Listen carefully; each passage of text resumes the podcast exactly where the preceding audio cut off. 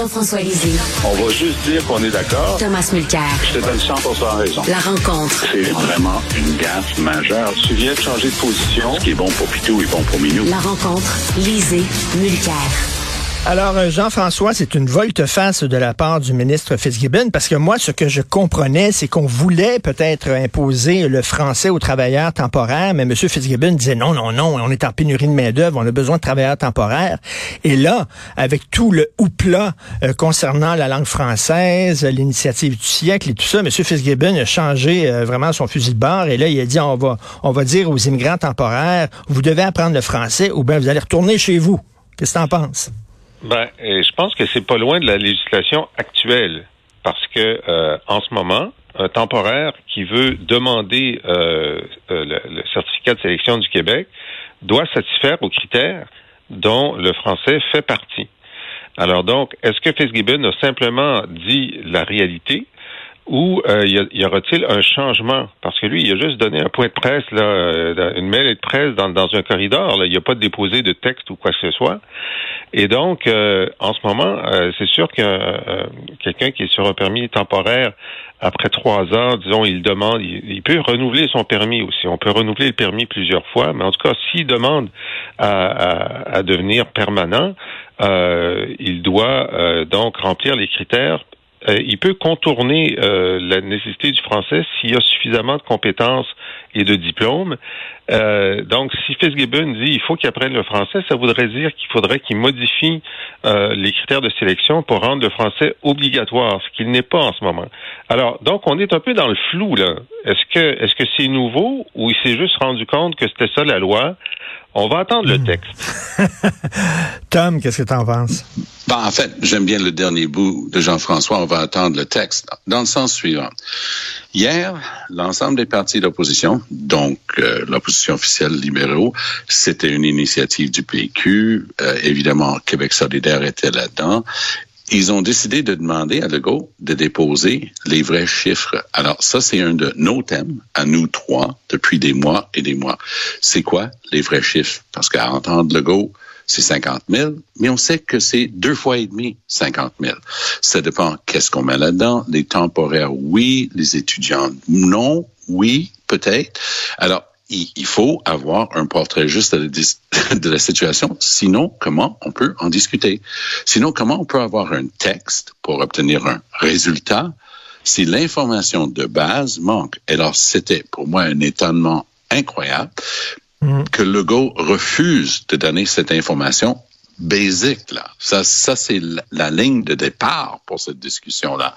Alors oui, il y a eu l'idée du siècle qui est tout sauf et comme le, le, collègue Buck Côté l'a dit en ondes hier soir, on, faisait tous les deux le, bilan. Il a dit, euh, excuse-moi, là, mais j'ai écrit mon premier papier sur, sur ce truc-là en 2017, 16 ou 17, en tout cas. Il a hmm. dit, ça faisait 6 ou 7 ans qu'il n'avait parlé. Donc, il dit, il n'y a rien de nouveau là-dedans. Ce qui est un, un, peu une partie du truc, parce que quand ça fait boum, comme ça, à la une, tu dis, ah ouais, il y a quelque chose de nouveau, puis tu lis, puis tu dis, mais non, c'est une vieille idée euh, qui, qui vieillit très mal, parce que c'est parti tout croche, il n'y a pas de plan, c'est littéralement sans dessin. Il n'y a, a, pas de plan. Alors, euh, mais ce qui est un vrai plan, c'est Trudeau avec ses 500 000. Puis je sais pas si vous l'avez entendu hier, mais Trudeau, là, il n'y a, rien qui va plus dans son affaire. Après, c'est vraiment voix de fait devant le micro contre Poiliev vendredi, où il lisait des trucs, mais vraiment très violents euh, à, à, son égard. J'ai rarement vu Trudeau faire des trucs aussi personnels. Hier, je ne sais pas si vous l'avez vu, mais à la Chambre des communes, en réponse à une question tout à fait correcte euh, du bloc, il dit oui, c'est ça, c'est le bloc, et oui, oui, c'est le jour. Qu'est-ce que tu veux? C'est le journal de Montréal et Pierre-Carl Palado. J'ai ajusté mon, appareil auditif, est-ce qu'il vient vraiment de dire ça? Ben il venait vraiment de dire ça.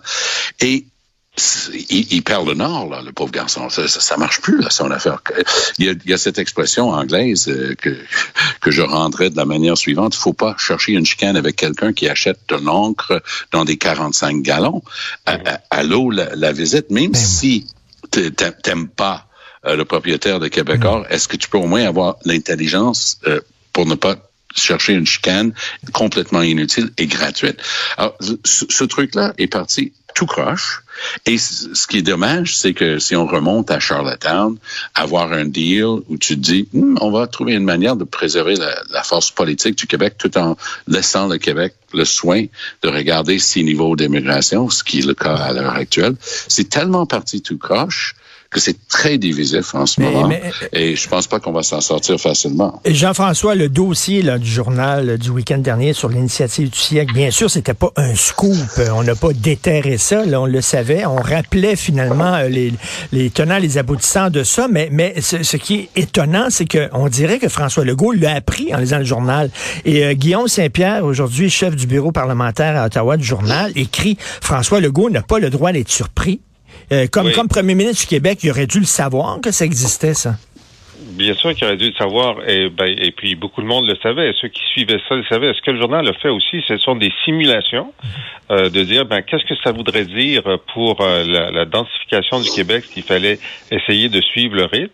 Et si on ne suit pas le rythme, quel sera le pourcentage euh, du Québec au sein du Canada qui, qui va baisser à 17 ou 16 ou 14% Et ce qui est intéressant, c'est que euh, donc, Paul Super Plamondon, hier, a posé la question euh, au premier ministre et plusieurs fois, puis il a répété la question, puis c'est bien parce que euh, des fois, on essaye de mettre trop de choses dans les questions. Tom était très bon là-dessus. Tu veux savoir une chose, tu la répètes. Et il voulait savoir simplement, bon, puisque François Legault veut rester dans le Canada, est-ce qu'il trouve que c'est tenable que le Québec ne soit plus que 14% du Canada? Et là, Legault a refusé de répondre à la question les deux premières fois, mais la dernière fois, il a dit euh, ben, ce qu'il faut, c'est plus d'autonomie.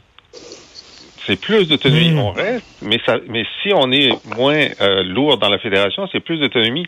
Puis là, tu dis, OK, alors, ça va être quoi, plus d'autonomie? Comment tu vas faire ça, avoir plus d'autonomie? Donc, ça le pousse dans un retranchement à devoir demander des pouvoirs qu'il n'a pas. Ceux qui a demandé déjà, il n'y a même pas de négociation pour les avoir.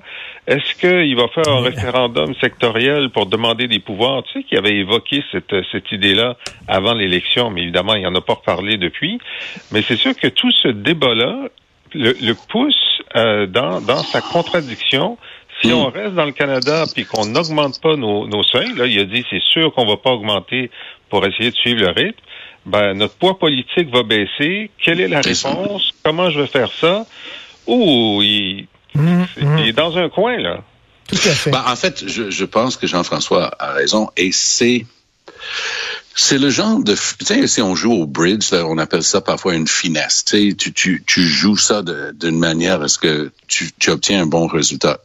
Legault réussit des finesses en politique à tout bout de champ.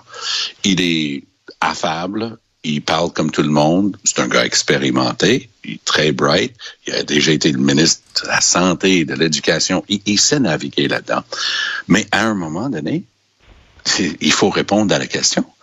Et c'est pour ça que c'est si important ce qui est en train de se passer en ce moment. Euh, Dubreuil, le nouveau commissaire, va avoir un rôle sans doute euh, là-dedans, mais regarde ce qu'on vient de mentionner. On parle d'immigration. On a la ministre Fréchette. On a le premier ministre qui a son nez là-dedans jusqu'au trognon. On a Fitzgibbon côté économique. On a Dubreuil qui est notre commissaire. On a Roberge qui est notre ministre responsable. Hum. On a euh, euh, Drainville qui, qui a un rôle important à jouer euh, côté éducation dans tout ça. Donc c'est un truc massif qui est hors de contrôle en ce qui concerne le débat public. Il y a des experts qui s'y retrouvent un petit peu, mais il y a tellement d'aspects juridiques, sociaux et économiques que ça va, ça va prendre quelqu'un d'autrement plus nuancé. Le problème, c'est que c'est parti tout croche sans nuance.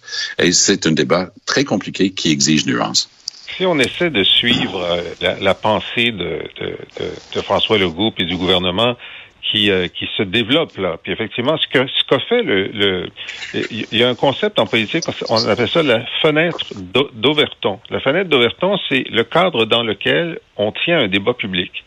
Et la fenêtre peut bouger. Des, des choses qu'on ne disait pas il y a trois semaines, on les dit aujourd'hui parce que des événements nouveaux ont fait modifier le cadre de la discussion. C'est ce qu'a fait le, le, le, Journal de Montréal en modifiant la discussion et en, et en faisant en sorte que tout le monde se concentre sur l'immigration et l'immigration temporaire euh, cette semaine. Alors, ben, J'essaie de décoder ce que le premier ministre dit. Et sur les temporaires, il dit quelque chose sur les étudiants. Il l'a dit dans son point de presse il y a deux jours que les étudiants étrangers, il faudrait avoir une proportion d'étudiants francophones qui serait équivalent à la population francophone du Québec. Donc, ce qu'on décode, c'est est-ce que ce serait 80% de francophones, 20% d'anglophones, alors que en ce moment, les universités anglophones réussissent à cause du bassin énorme d'étudiants anglophones dans le monde à avoir beaucoup plus que leur proportion. Et il a fait, euh, tu sais qu'il y, a sa balado, là, Bonjour tout le monde. Oui, oui, c'est vrai. il recevait Louise Baudouin, et je l'ai écouté hier, il l'a mis en ligne hier, puis c'est lui qui pose des questions à Louise Baudouin en disant, qu'est-ce qu'on devrait faire? Puis Louise, bon, a des idées, mais il n'y a pas des idées aussi précises, puis il, il l'amène sur la question des étudiants étrangers, puis il dit ça. Il dit il faudrait faire en sorte que ça soit proportionnel. Donc, j'ai l'impression qu'il se prépare à, euh, à modifier, donc à faire des quotas euh, pour faire en sorte qu'il y ait moins d'étudiants anglophones à Montréal ou alors beaucoup plus d'étudiants francophones, ce qui est plus compliqué. Euh, ça va ruer dans les brancards, mais... Ben, en fait, c'est pas si compliqué d'avoir plus de francophones, Jean-François, parce que tu connais les chiffres aussi bien que moi. À Ottawa, on bloque, j'oserais ah. pas dire systématiquement, mais on bloque énormément les étudiants francophones, notamment ceux qui viennent de l'Afrique. Et c'est un vrai scandale. Alors, plutôt que de faire du nivellement vers le bas, euh, essayons de booster d'une manière importante euh, le, nombre d'étudiants francophones. Puis, pour avoir passé les quatre dernières années à enseigner à l'Université de Montréal, que tu connais euh, encore mieux que ça, Jean-François, je peux te dire que les étudiants africains que, que j'ai eu le plaisir de côtoyer, au niveau, bien préparé, un français impeccable, une bonne, des bonnes notions de recherche et la capacité de, de, de vraiment naviguer là-dedans et qui pourrait éventuellement, si ça les chante, euh, faire des contributions importantes à notre société parce que c'est une excellente porte d'entrée pour, pour une immigration francophone qui va, va pouvoir justement contribuer. Euh, Jean-François, euh, je, je, lis beaucoup mes collègues commentateurs, commentatrices du journal et d'ailleurs aussi, et il y a quelque chose qui revient beaucoup, c'est qu'on dit de plus en plus le Canada se permet de faire cavalier seul, c'est-à-dire qu'il se fout totalement du Québec. Quoi qu'on pense, quoi qu'on dise, ça leur passe 25 000 pieds par-dessus la tête. Est-ce que le Québec est en train de se séparer, euh, est-ce que le Canada est en train de se séparer du Québec? Ben, c'est intéressant parce qu'il y a, des, signaux contradictoires. Tu vois, euh, la Chambre des communes a adopté une motion disant le Québec est une nation. OK? Euh, ils ont même euh, même sous euh, Justin Trudeau, euh, ils ont appuyé l'idée que le, Québec pouvait mettre dans son petit tiroir dans la Constitution le fait qu'il est une nation, même si on n'arriverait jamais à faire adopter un amendement constitutionnel par tout le Canada disant ça. Mais à, partir du moment où ils disent vous êtes une nation, mais nous on va augmenter de, de, de 62 millions le nombre de Canadiens, puis euh, on vous parle même pas de ça, on vous consulte même pas. Alors, c'est dire comment ils ont réussi à mettre en vitrine le fait qu'on est une nation, mais ne pas en tirer la moindre conclusion dans euh, dans la marche de leurs affaires? C'est c'est c'est comme euh, c'est ça. Ils ont, euh, alors mhm. que Pierre Trudeau ou Jean Chrétien refusaient de reconnaître la nation et ne nous consultaient pas. Là, on est passé à on, on, on va dire que vous êtes une nation, mais on vous consulte pas non plus. Fait que, on est à une autre étape. euh, Tom, euh, euh, Maxime Bernier va se présenter dans une élection partielle au Manitoba. Ben euh, on dirait que c'est comme un vieux boxeur qui va à tout près monter sur scène. Tu dis non, non, non, tu vas te faire massacrer, vas-y pas. Je sais pas, qu'est-ce que c'est, qu'est-ce que t'en penses? Ben, comme un vieux boxeur qui monte peut-être une fois trop dans le ring, peut-être il a reçu un peu trop de coups dans la tête, puis ça, ça, ça, vacille. Mais quand même, de mémoire, c'est Portage Lisger. Alors ça, c'était la circonscription de Candice Bergen. Euh, par la comédienne, euh, la politicienne conservatrice. Et ce qui est intéressant, c'est que Candice est sortie dans, dans des circonstances assez nébuleuses, voire probablement troubles. Euh, Poiliev arrive, elle avait été choisie presque à l'unanimité par le caucus comme chef intérimaire, euh, un peu comme Rona Ambrose avait fait après le départ de Stephen Harper. Elle a occupé la résidence officielle de Stornoway. Tout avait l'air d'aller bien. Et voilà que Poiliev forme son cabinet fantôme et tout ça, et elle annonce pas seulement qu'elle va quitter à la prochaine élection, elle s'en va là, là. Elle a démissionné de la politique. Elle, elle est peut-être trop classe pour dire exactement ce qu'elle avait en arrière de la tête, mais elle devait pas être de bonne humeur. Donc, un, le dé- la députée sortante va presque certainement pas aider. Deux, amusez-vous à regarder le score du, du parti de Maxime Bernier aux dernières élections. Ils, ils ont eu plus que 20% Alors, dans une situation comme celle-là, est-ce que ça explique peut-être, par exemple, pourquoi Poiliev, qui s'est dit, il a payé un lourd prix, politique pour ça avec une partie de sa base, il, il s'est dit très solidement, là, pro-choix. OK? Il a dit, non, non, I am pro-choice, je suis pro-choix. Bam! À partir de rien, Cathy Wagenstall, qui est un autre député d'arrière-ban conservatrice, elle présente la énième mouture d'une loi pour tenter de trouver une faille dans, dans les lois euh, d'avortement. Cette fois-ci, c'est pour dire que les juges devraient tenir compte de- du fait qu'une femme est enceinte de- pour imposer une sorte de double peine si quelqu'un est, est cou- coupable, par exemple, de voie de fait contre une femme enceinte. Tu punis pour la femme et pour euh, son fœtus. Bon, c'est une vue de l'esprit, mais j'ai assisté pendant les euh, 12 ans que j'étais là-bas à une demi-douzaine de tentatives comme ça par des gens d'arrière-bande des conservateurs. Poiliev a décidé qu'il voterait pour. Hello, pourquoi? Ah, wow. Euh, parce qu'il sent la soupe chaude. Donc, il, il, faut pas. euh, on rigole euh, d'un boxeur qui a peut-être reçu un, coup- mangé un coup de trop à la tête, mais il est peut-être euh, pas fou à temps plein, notre Maxime national. peut-être il, il a décodé que s'il y avait une seule place au Canada, parce que quand quand tu as une parfaite division du vote, là, l'élection de 2015, nous, au NPD, on a eu trois ou quatre députés élus avec des 25, 26, 27% parce que le vote était parfaitement divisé. Donc, ça existe. Et avec un petit peu d'effort, puis des gens qui restent chez eux parce que c'est une partielle, puis les gens de Maxime Bernier peut-être un petit peu plus motivés, Poiliev est nerveux.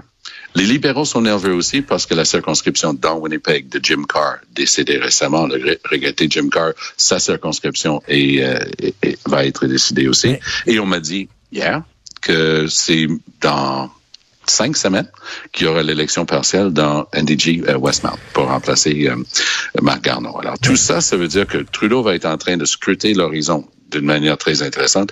Si jamais Maxime ramassait Portage Lisker, c'est une catastrophe pour Poiliev. Si jamais les conservateurs réussissent à, à aller chercher le siège de Jim Carr, chose que je crois qu'ils sont capables de faire, ça, ça va être intéressant pour eux autres. J'ai une grande nouvelle à vous annoncer. Je pense Oui, que vas-y, vas-y, qui va gagner? Les libéraux, je pense que les libéraux vont gagner, Ah, mais peut-être avec une majorité réduite à 85% du vote dans NDG Westmount. Et, et Jean-François, rapidement, je sais que tu n'as pas le Canada très à cœur, mais quand même, tu as un passeport canadien. Qu'est-ce que tu penses du nouveau passeport qui, euh, qui euh, efface toute référence historique? J'en reviens pas. J'en reviens juste pas. Tu sais, je veux dire, euh, il y avait Vimy Ridge, euh, il y avait euh, les vétérans, il y avait, euh, il y avait euh, Terry Fox, et puis des trucs Mais oui. complètement consensuels. Tout le monde est d'accord avec ça. Même les souverainistes, euh, tu sais, tu dis bon, ben regarde, c'est quand même des, des, des, des gens importants au Canada. Là, ils, ils remplacent ça par euh, un, un- écureuil qui mange une noix, puis euh, un, un enfant qui se lance. C'est pourquoi? Est-ce que vous êtes en guerre contre l'histoire du Canada dans Ouais, le ouais, document officiel que tout le monde a? Je, franchement, j'écoutais Poilièvre euh, qui, qui donnait ces exemples-là hier, puis j'ai dit, il a raison. Il a raison. Pourquoi, tu sais, pourquoi ne pas montrer, c'est tellement difficile de- de- d'enseigner l'histoire du Canada. Au moins, on avait ces références-là dans un document que tout le monde a. Je, comprends. mais, mais Tom, c'est c'est le premier pays post-national au monde. Voilà. Ben, je pense qu'il y a plus de vérité que tu soupçonnes que dans ce que tu viens de dire, Ben oui. Richard. Tu le dis avec euh, un sourire, mais je pense que c'est un peu ça aussi. Qu'est-ce qu'on a vécu la semaine dernière quand j'ai sonné l'alarme sur le, le fait qu'on enlève les fleurs de lis dans la couronne officielle du Canada Oui. perchée au-dessus de nos armoiries? Et ils l'ont fait. Et, et ce qui était le pire, c'est que quand j'ai vu la vraie couronne, nature, là, que, qui était sur- perchée sur la tête du roi Charles III, il y avait des fleurs de lis là-dedans samedi dernier, Ah oui. dans, dans la couronne réelle. Mais la couronne canadienne n'en a plus. C'est des flocons de neige et c'est des, des, des feuilles d'érable parce qu'il n'y en a pas assez de feuilles d'érable. Oui, post-national aussi. Moi, je pense que ouais, tu peux toujours rafraîchir les trucs et, et- changer les images. Mais c'est très intéressant d'entendre Jean-François dire ça parce que c'était exactement la même chose à la radio anglophone que je faisais tantôt. Les, les gens ont dit, ben, il a fait quoi, Terry Fox, pour plus être un, symbole ou euh, une référence pour tout le monde, ben consensuel? Non, non, c'est vraiment, c'est rendu comme un parc national, le Canada. Alors, il y a des arbres, il y a des papillons, il y a des animaux. Des écureuils. Il y a des écureuils. C'est un parc national, oui. Merci à vous deux. Salut, à demain. Salut.